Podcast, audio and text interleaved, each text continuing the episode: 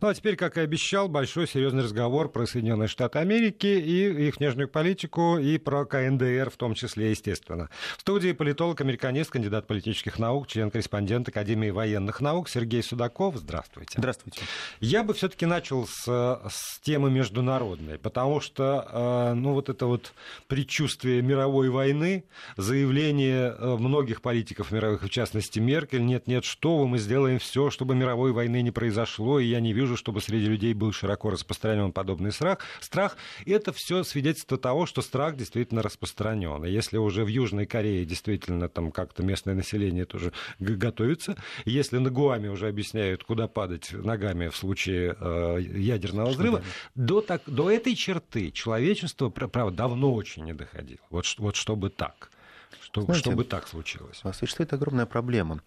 Ведь э, все мы, когда нам говорят, что вы успокойтесь, все хорошо, мы не перестаем успокаиваться в этот момент, а мы как раз начинаем думать, а почему нас успокаивают.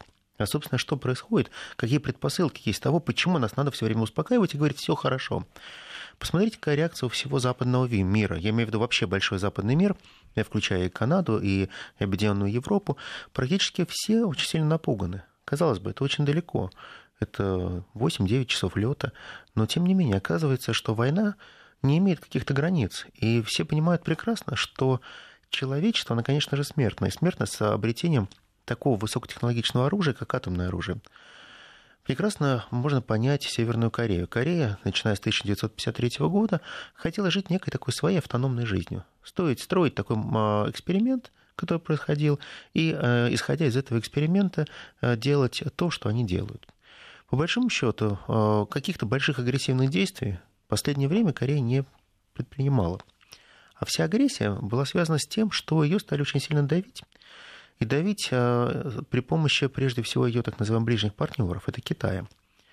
А задача была очень простая. Соединенные Штаты Америки пытались, с одной стороны, надавить не сколько на Северную Корею, сколько на Южную. Вы понимаете, чем более страшный у вас сосед, тем больше оружия вы купите, тем больше денег вы вложите в базы, тем больше денег вы а, вложите в ту технику, которую надо будет обновлять регулярно, тем больше вы денег будете вкладывать в постоянное обслуживание этой техники. Так вот, для Соединенных Штатов Америки, по большому счету, обострение в этом регионе было выгодно. Выгодно ровно до тех пор, пока а, Северная Корея не показала, что она обладает очень хорошими технологиями с точки зрения доставки. эти технологии доставки, а, они позволяют говорить о том, что современные ракеты, которые существуют, Хасан-12, это ракеты за 14 минут может, за 15 минут. Мы точно не можем сказать, за сколько, плюс-минус одна минута, может долететь а, до того же острова Гуам, например. А, огромнейшая военно-морская база США. Жители а, все практически являются верноподданными Соединенных Штатов Америки. Формально это 51 штат, который не включен в состав. От Гуама есть даже один сенатор, который имеет право присутствовать на заседании Сената, но не имеет права голоса. Рядом, соответственно, Япония. Япония, которая также вовлечена во все э, перипетии, и которая первое, что сказали э, правящие круги Японии, если, не дай бог, проведется старт ракетный, то мы, конечно, эту ракету собьем, потому что наши технологии это позволяют. И в то же самое время они э, заручили поддержку Соединенных Штатов Америки, опять вопрос к деньгам, что мы и дальше будем вкладывать деньги в расширение нашей оборонной программы, покупать то, что нам будет представлять Соединенные Штаты Америки. Дальше Китай. Китай огромное количество угля всегда закупал у Северной Кореи. Хочу напомнить, что уголь это был основной товар, который могли продавать э, Северной Корее. Приняты новые санкции против Северной Кореи. Принимаются, сокращают их бюджет. Много раз об этом говорили. До миллиарда могут потери. Но по большому счету, что хочет Ким Чен Ын? Хочет ли он убить человечество? Хочет ли он развязать Третью мировую войну? Либо он хочет просто заработать деньги? Надо просто понимать одну простую вещь. А ради чего все это делается? Ради того, чтобы уничтожить Южную Корею, ради того, чтобы уничтожить Японию, ради того, чтобы развязать Третью войну. Или от режима Северной Кореи можно откупиться, оставив ее в покое и договориться. По большому счету, мы все прекрасно понимаем, я неоднократно был в Южной Корее, там идет такой вот спадами настроение по поводу нужно объединяться, не нужно объединяться, братья, они нам не братья. Общество очень сильно расколото. Но, тем не менее, есть тот костяк зрелого общества. Это возраст, наверное, 35+. Ну, наверное, даже 40 плюс. Это вот тот возраст, который прекрасно еще помнит, и их родители помнят события 1950, 52, 52, 53 годов. И они прекрасно понимают, насколько это было трагичное событие. Они не хотят этой войны. Я сам был на 38-й параллели. Я смотрел на эти алмазные горы, и я видел, насколько они ощетинились. На расстоянии 42 километра. В любом случае, обычным вооружением достать Сеул не проблема. Сеул — это потрясающий мегаполис. Он состоит весь из таких сопок. А тот же район Гангнам, он, он потрясающе красив. Знаете, он чем-то напоминает, может быть, отчасти такой вот 42-й в Нью-Йорке. Он весь горит, яркий, огромное количество людей выходит на улицах. Нет никакого предчувствия войны. Но вот у другого поколения, у более такого зрелого поколения, предчувствие войны очень серьезное. Они боятся. Они искренне боятся того, что Соединенные Штаты Америки предпримут очень большой рывок, и они совершат большую ошибку. Они нанесут удар – в том числе по Южной Корее. Боятся удара не корейского, а вот первого, первого удара Безусловно. США, да? Они не боятся, что Северная Корея их ударит. Можно провести опрос, общественное мнение, можно посмотреть источники корейские. А общество боится больше всего нападения как раз на Северную Корею. Они говорят, понимаете, Северная Корея это как собака, которая злая, жестокая, ну, которая сидит под замком. Она никуда ну, не и потом выйдет. есть огромный опыт десятилетий, когда, ну, живут же они все равно в непосредственной близости и живут, и, и, и привыкли также. Конечно, конечно. У них есть привычка. А знаете, привычка притупляет страх ты перестаешь бояться, бояться, когда тебе говорят, что в лесу есть волки, но ты понимаешь, что есть хороший забор, который тебя ограждает. У тебя нет никакого предчувствия опасности. А вот сейчас людям становится страшно. Страшно прежде всего а, поколению, которое помнит, что такое война на самом деле. И они очень боятся как раз Соединенных Штатов Америки, их необдуманной политики, и они прекрасно понимают, что тот, та система купол, которую им предлагает Соединенные Штаты Америки купить, те возможные а, вооружения, которые предлагает им Соединенные Штаты Америки, не обеспечат их безопасность. На сегодняшний день примерно 20 километров от Сеула построен огромнейший комплекс новый, где будет базироваться 47 тысяч американских военнослужащих. У них остаются две базы, по большому счету. У них остается база в Сеуле, она очень цивильная, потрясающе инновационная и фантастически еще более инновационная база, которая будет находиться в пригороде Сеула. 47 тысяч человек. Большое количество. Это практически пятая армия, несколько корпусов там будет стоять. У меня вот вопрос. Вы знаете, будет очень хорошим показателем для всех нас, когда а, будут военные действия или не будут. Я полагаю, показатель это тот, когда Америка начнет выводить оттуда частично свои войска. И те элитные части, которые они больше всего боятся потерять. Потому как на территории а, Северной Кореи достаточно много ядерных объектов. И если по этим ядерным объектам Ударить обычным Ударить вооружением. обычным вооружением, да. то понятно, что произойдет, и по розе ветров все эти радиоактивные э, вещества они перейдут на Сеул. И я боюсь, что потеря 47-тысячного корпуса, находящегося в Южной Кореи, это гораздо больше будет, чем потеря во Вьетнаме, потому что это было давно, а это будет сейчас. И ни один президент Соединенных Штатов Америки на это не решится. Ну, вот смотрите, по, по поводу того, на что решится президент. С одной стороны, сегодня же господин Трамп, как всегда в Твиттере, вот меня на самом деле очень забавляет нынешняя политическая мода, все, все заявления делать через Твиттер, а не официальными какими путями. Распространилось по всему миру, все грешны, что называется. Так вот, в очередной раз в Твиттере Ким Чен Ын принял очень мудрое, обоснованное решение. Альтернативное было бы катастрофическим и неприемлемым. Конец цитаты. И тут же все бросились комментировать, ах, впервые за долгие недели, а то и месяцы, а то и годы Трамп назвал, значит, мудрым и обоснованным решение этого исчадия ада Ким Чен Ина. И сегодня же вице-президент Майк Пенс вновь выступая в Сантьяго на пресс-конференцию, э, заявил, важно, чтобы режим Пхеньяне понял, что действительно рассматриваются все варианты. США просто не позволят безрассудному режиму в Северной Корее владеть действующим ядерным оружием, которое может достичь континентальной территории США. Конец цитаты. И я, когда вот читаю последнее время какие-то заявления, они все немножечко противоречивые. Я не скажу диаметрально противоречивые.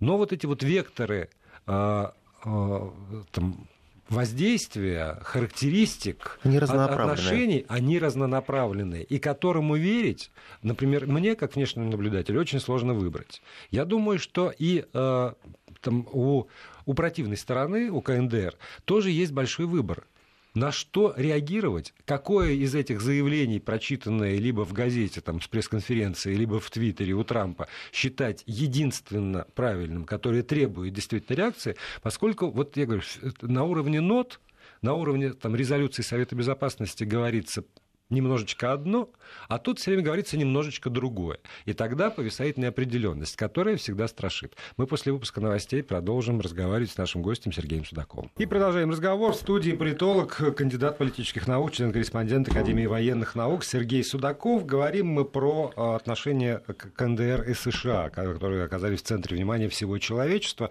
Ну и я вот возвращаюсь к своему вопросу. Чему верить, а, когда звучат самые разные заявления а, в, не, неофициальные собственно, обстановке. Я не могу считать Твиттер э, официальным источником информации. Все равно мне как-то противоречит, да, все внутри. Согласен совершенно. Дело в том, что постоянно разновекторность, которая существует вообще в принятии политических решений в Соединенных Штатах Америки, это стало определенной характеристикой правления Дональда Трампа. Дело в том, что, учитывая, что по сегодняшний день нет нормальной команды, нет сформулированного вектора, что такое внешняя политика, Соединенных Штатов Америки. Мы много раз про это говорили. Но посмотрите, месяц из месяца идет, время проходит, а этого вектора не появляется. Не появляется единого вектора. Я вчера смотрел, каким образом ну, прошла коротенькая пресс-конференция Трампа, наверняка ее видели из Белого дома. Посмотрите, насколько он растерянным выглядел. Насколько не по-президентски он себя вел, когда его перебивали, закрывали ему рот, не давали ему говорить. Так не поступает президент. А проблема в том, что те внутренние проблемы, которые он пытается решить, он говорит, вот, например, я создал миллион рабочих мест, а всем все равно. Все говорят, ну хорошо, молодец, здорово. Но ты просто это обещал, чем ты хвалишься? Тебе хвалиться-то нечем, это твой долг, создавать рабочие места. Это не твои заслуги. Но возникает другой вопрос. Американцы при всех наличии рабочих мест, они начинают жить хуже. Любой американец голосует за любого президента, за мэра, за губернатора, за своего а, конгрессмена, сенатора, только кошельком. Это будет всегда так. Я живу лучше, нужны конкретные результаты. А конкретных результатов нет. И реформа медицинская, медицинская стоит. Э, каких-то глобальных прорывов с точки зрения инфраструктурных проектов, на которые нужно потратить триллион долларов, Конгресс ему не дал этих денег. И вот возникает одна простая вещь. Он решил сделать ставку на военных. Ведь Соединенные Штаты Америки всегда выигрывали экономически тогда, когда у них шло развитие военных технологий, ВПК, по большому счету. И ВПК вытаскивала со собой остальные другую промышленность, потому что это все было связано в единый большой конгломерат. И вот здесь Трамп делает классическую ставку на военных. Но военные не те. Военные не все присягнули Трампу, конечно, на словах они это все присягнули, а вот на деле он им не верит.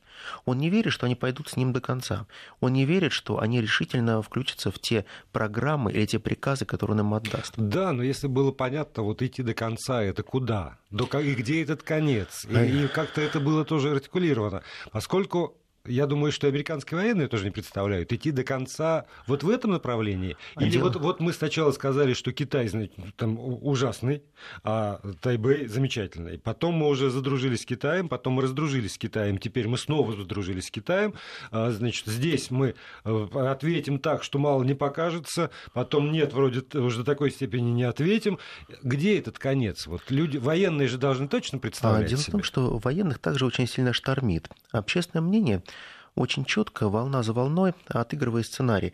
Будет ли импичмент или Трамп сам уйдет? И вот отсюда все начинают возникать несколько сценариев. А Трамп временщик или досидит 4 года? Как нам-то жить? Мы профессиональные военные, нам нужно вырабатывать нашу стратегию. Мы хотим пережить Трампа. Вот их цель – пережить mm-hmm. Трампа. И поэтому они понимают, что когда Трамп делает заявление о том, что а давайте два-три флота подгоним, три авианосные группы и долбанем по Северной Корее, то военные ему говорят, господин президент, остыньте, так нельзя. Понимаете, в чем дело? Простой расчет. 3,5-4 тысячи вылетов в неделю. Мы не сможем это физически сделать, но за это время мы не сможем отбить нашим 47-тысячным э, корпусом полтору, полторы, полутора миллионную армию, которая перейдет 38-ю параллель и пойдет на Южную Корею. Там спецназа только 88 тысяч. Что мы сделаем? Как мы это решать будем проблему? Трамп начинает задумываться. Да, действительно, военные говорят правильно. Может быть, я погорячился, и он начинает отыгрывать. Но как только он отыгрывает, к нему приходят социологи и говорят, господин президент, вот вы вчера отыграли, минус, минус 1,3%. Угу. Вот 1,3% Хорошо, на вашем заявлении. 1, да. Ну, я условно говорю, ну, при, да. по недавнему заявлению, которое вот угу. вы озвучили. 1,3 минус сразу же принес вот этот твит. И он, конечно же, говорит, ну как так? Он говорит, будьте жестче, делайте жестче заявление. О чем говорят китайцы? Я также общался э, с китайскими коллегами где-то вот примерно не так давно. Это было в, как раз э, в, корейске, в Корее. А что они говорят? Они говорят, понимаете, в чем дело? Нам, конечно, у нас очень сильно взаимопроникающая экономика. С Америкой. Мы прекрасно понимаем, что мы без них не могут, так как и они без нас. Мы поглощены друг другом, у нас есть симбиотические связи. Но есть другая проблема. Проблема в том, что мы делаем ставку не на Трампа, мы делаем ставку на Америку. Потому что нам не важно, Трамп будет, Буш будет, да будет кто угодно. Да и вообще плюс-минус 4 года для Китая. И он говорит, вы знаете, э, особенность переговорщиков китаевцев, они очень просто, они всегда могут встать из-за стола и сказать, давайте лет через 50 вернемся к этой теме. Они могут подождать. На тысячу лет они могут вполне mm-hmm. планировать свою историю. У Трампа такого времени нет. Поэтому он прекрасно понимает, с Китаем нельзя ссориться. И вот они мне тогда сказали хорошую фразу. Трамп до последнего своего дня будет э, проводить политику слов, а не политику дела. И я полагаю, что вот это очень важно, потому что если мы посмотрим ту политику дел, то если мы возьмем те списки его предвыборных обещаний, мы увидим очень много слов и очень мало дел. Отчасти по, по той же безработице ему повезло, по большому счету. Потому что если мы посмотрим, что темпы безработицы стали сокращаться, э, прежде всего с тем, что та конъюнктура, которая была создана Обамой, как раз стала работать на него. То есть сейчас он работает на той экономической конъюнктуре, которую создал не он. То есть он едет на чужой машине по чужим рельсам. И возникает вопрос, а чем ты хвалишься? Ты хвалишься тем, что создал для тебя президент, который ты называл слабаком? Если ты сильный человек, что сделал ты? Ну, тоже всегда можно убедить э, в том, что во многих странах это было, когда предыдущую базу выдавали за, за свою. Конечно. И убеждали. Но для этого надо, чтобы консолидированно работали все э, средства массовой информации, а часть все-таки там против. Еще вот э, по поводу, по поводу Кореи. Потому что заявление, сделанное Сергеем Лавровым, оно, с моей точки зрения, важное и тоже нуждается в, ну, в реакции в мире. Когда Лавров говорит, что риторика стала чуть-чуть поспокойнее, наверное, он знает, у него есть для этого аргументы, но вот дальше по поводу того, что э, возможности экономического давления практически исчерпаны. И мы, как Российская Федерация, не можем э, поддерживать те идеи, э, которые направлены на экономическое удушение Северной Кореи э, со всеми негативными, трагическими гуманитарными последствиями для граждан КНДР. И вот там, очередная резолюция Совета Безопасности, очередные экономические санкции. Еще минус миллиард, из, там, не из 150. Из трех миллиардов. Из трех миллиардов. Вот одна треть от того, от того, что есть. Дальше уже давить экономически, это значит обрекать страну опять на голод, который там был уже, вот эта чашка риса пресловутая, которой не, на всех хватало. И если это цивилизованное человечество, но оно, правда, не может пойти на то, оно же, оно, они же все знают политики, что в итоге голодать будет не Ким Чен Ын, а будут голодать обычные корейцы. И, и умирать, может быть, от, э, вот, от недоедания там, младенцы в обычных корейских семьях. И тогда возникает вопрос, а действительно, а где вот эта вот мера давления на страну? А чем еще тогда можно? Если мы избираем, мы такие мощные и сильные, избираем путь только санкционного воздействия. Другого инструмента нет. Да есть, конечно. Есть. есть. Посмотрите, а, если еще вспомнить не Ким Чен Ына, а Ким Чен Ира, то население, например, Южной Кореи всегда там выходили заголовки, которые они фотографировали, говорили, ну, меню как-то сфотографировали его, и говорят, что вот, например, любимые его блюда были так называемые а, котлетки из омаров. Ну, он любил их. Понятно, что Северная Корея находится под вечными санкциями. Население привыкло жить к этим при этих санкциях, получать свою плошку риса, причем это очень маленькая плошка риса, потому что наши слушатели представляют, наверное, такую большую плошку риса, которую подают им традиционно. На самом деле это маленькая-маленькая чашечка, это примерно грамм 75-80 риса. Это очень мало. Это примерно так, как вот если они приходят в суши, им подают определенную плошку парового риса, только примерно в половину от нее. Да, и кимчи. И кимчи, кимчи да. да, безусловно. А, конечно, они пытаются производить женьшень, выращивать, но жизнь от этого не становится лучше. Так, знаете, Южная Корея очень давно про это говорит. Перестаньте их душить экономически, потому что это не работает. Это сказывается только на населении. Та правящая элита, она всегда будет жить, и этих двух миллиардов, которых не будет оставаться, им вполне будет хватать на то, чтобы покушать и не только масло, и не только хлеб. А по большому счету это удушение нации, это просто удушение тех людей, которые ничем не виноваты. Они родились в этой стране, это убийство их просто. Да, а в ответ только злоба на внешнего врага. Опять да. же, потому что понятно кого это все. По большому счету, а, что можно было решить? Об этом еще про стратегии 1998 года. А, Южная Корея с 1998 года, практически 20 лет это прошло, была стратегия очень простая. Отмените санкции. Давайте начнем финансировать их. Давайте проводить открытую политику, но нужен гарант, который гарантирует, что режим не убьют. Потому что все почему они боятся так открыться? Потому что нет того гаранта, который придет и скажет, я гарантирую, что не будет сценария Ливии, я угу. гарантирую, что не будет да. сценария а, такой же, там, как будет в Ирака. Ираке, конечно, никто не повесит а, нынешнего Ким Чен Ына. Угу. Хотя очень смеются и любят южные корейцы шутить поэтому, почему, например, Саддама могли повесить, а Ким Чен Ына повесить невозможно, потому что он очень похож на русского колобка, и это сложно. А, тем не менее, а, вот эта политика так называемой дотации, которая может включаться, опять же, это торг. За какие деньги можно выкупить сегодня политику безопасности. Безопасность же имеет цену. Либо политика удушения, она не работает. Ну хорошо, давайте отнимем у них 3 миллиарда. Вот просто вообще все отнимем. Вот они будут есть траву, они будут выращивать женьшень, они будут доставать рыбу из э, моря. Но они не изменятся, а злоба будет расти. Злоба будет расти. Сейчас пауза, потом продолжим. И продолжаем разговор с Сергеем Судаковым, политологом, членом-корреспондентом Академии военных наук. А, вот смотрите, Сергей Сергеевич, а, есть а, очень такой известный и часто применяемый в мировой истории рецепт. Если у тебя есть какие-то сложности внутри, то а, даже не маленькая победоносная война, а даже подготовка к маленькой победоносной войне и военная риторика – это то, что иногда выравнивает положение этой вот перекладины весов. Если мы говорим про обострение, которое есть внутри США, и вот это все, что касается националистов, э, там, э, правых, ультраправых, э, наезда на, ну, в итоге вот столкновений из-за сноса этих памятников, это, правда, как вот нарыв, который прорвался или еще прорвется, может быть, гораздо мощнее. Это мы только начало. Вот. Мне тоже кажется, что это вот такой пер... Пер... цветочки, проба, проба цветочки, такая. что называется. Тогда получается? Во-первых, насколько это серьезно, а во-вторых, а, если помимо вот этой военной внешней риторики какие-то рецепты для тоже а, ну, балансировки ситуации внутри страны у Трампа, например? Дело в том, что надо понимать, что вот э, те белые, о которых мы неоднократно говорили, белые синие воротнички, кто голосовал за Трампа, они сейчас оказались в таком брошенном положении, то есть они оказались никому не нужны.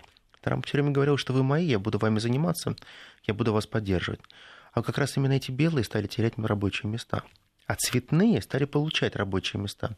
Дело в том, что цветные стали а, более сговорчивы, они соглашаются на более низкую оплату труда. Когда человеку есть выбор заплатить 750 долларов или полторы тысячи, ну, выбор очевиден. Конечно, надо платить меньше. Так вот, а, политика, начиная с Билла Клинтона, а, еще с 1992 года, это была такая политика терпимости терпимости и абсолютных перегибов в сторону цветного населения в Америке. И вот все эти годы, а, особенно при Обаме, а, все цветные стали такой вот священной коровой, которую нельзя было трогать хотя внутри население кипит очень сильно, недолюбливают их.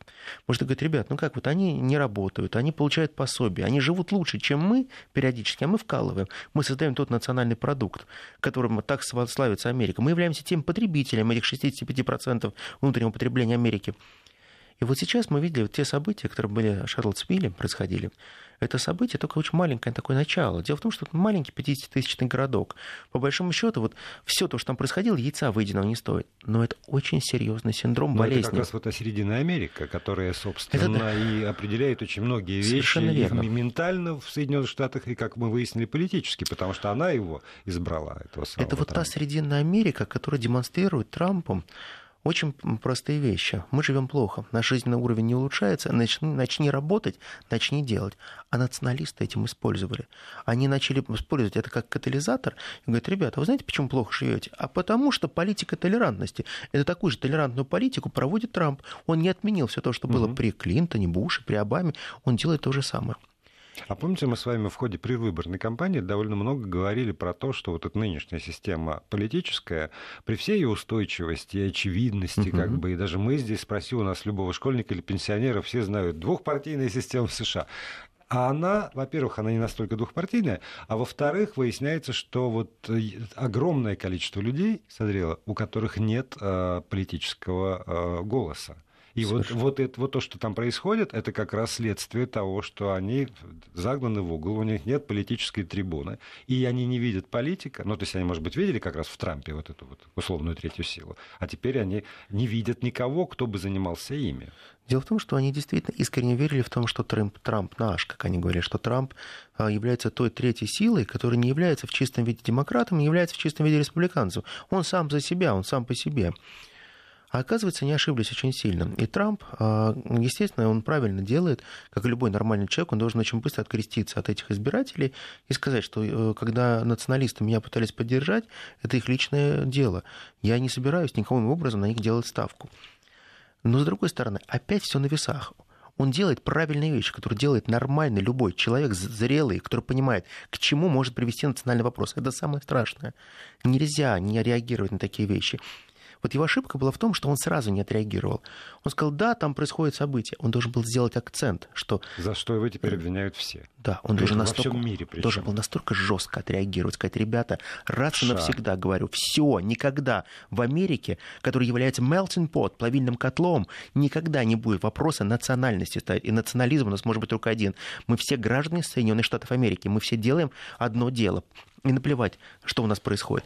А он это не сделал. Опять слабость, и эта слабость постоянно приводит к катастрофе. Слабость во внешней политике, слабость во внутренней политике.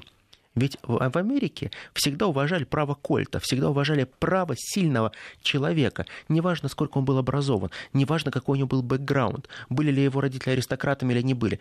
Но человек прежде всего должен быть держать свое слово и быть всегда жестким, но справедливым. А вот здесь нет вопроса справедливости. Что такое справедливость по-трамповски? Справедливость по-трамповски – это ложь, как мы выясняем. А второй момент, очень важный для любого избирателя, это сопричастность. Каждый, кто голосовал за него, он хочет быть сопричастность к тому, что делает Трамп. Отдает он им возможность этой сопричастности? Дает он им какое-то новое основание, чтобы мы сказали, мы сопричастны к этой политике, и мы гордимся моим президентом? Опять же, нет.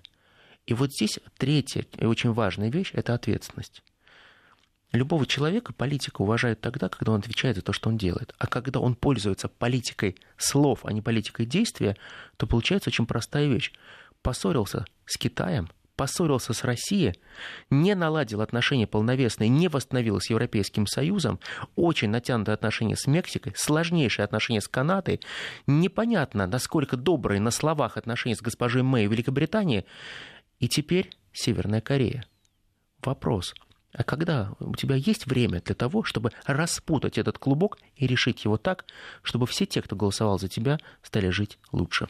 Ну вот я почему и говорю, что э, может оказаться, что Трамп с одной стороны, загнанный вот в тупик э, там, внутренней политики, сложностями со, своей, со своими избирателями, сложностями отношений, будет вынужден совершить что-нибудь такое вовне, чтобы, как ему кажется, убедить их в том, что он как раз э, Iron Man, вот, что он способен на, на серьезные действия. И вот а вы знаете, самая большая проблема дадут, в, дадут в том, ему. Дай бог, что как дали. раз военные сейчас все его толкают к тому, что прояви железный характер. Давай, давай, втравись в какую-нибудь игру. Они прекрасно понимают, что если не втравятся, то э, все компании, которые вокруг них, начнут зарабатывать очень большие деньги. Но любой конфликт с участием ядерных держав, угу. это автоматически означает Третью мировую войну. А это трагедия. Ну вот дай бог, чтобы трагедия не случилась. Конечно но же. Э, опять я завершаю очередной разговор про Трампа и про, про Соединенные Штаты, что нам остается, правда, смотреть за тем, что будет дальше, и еще не раз встречаться с экспертами в этой студии, в том числе и с вами. Спасибо, Спасибо большое. Сергей Судаков, политолог, американист, кандидат политических наук, член-корреспондент Академии военных наук, был гостем нашей программы.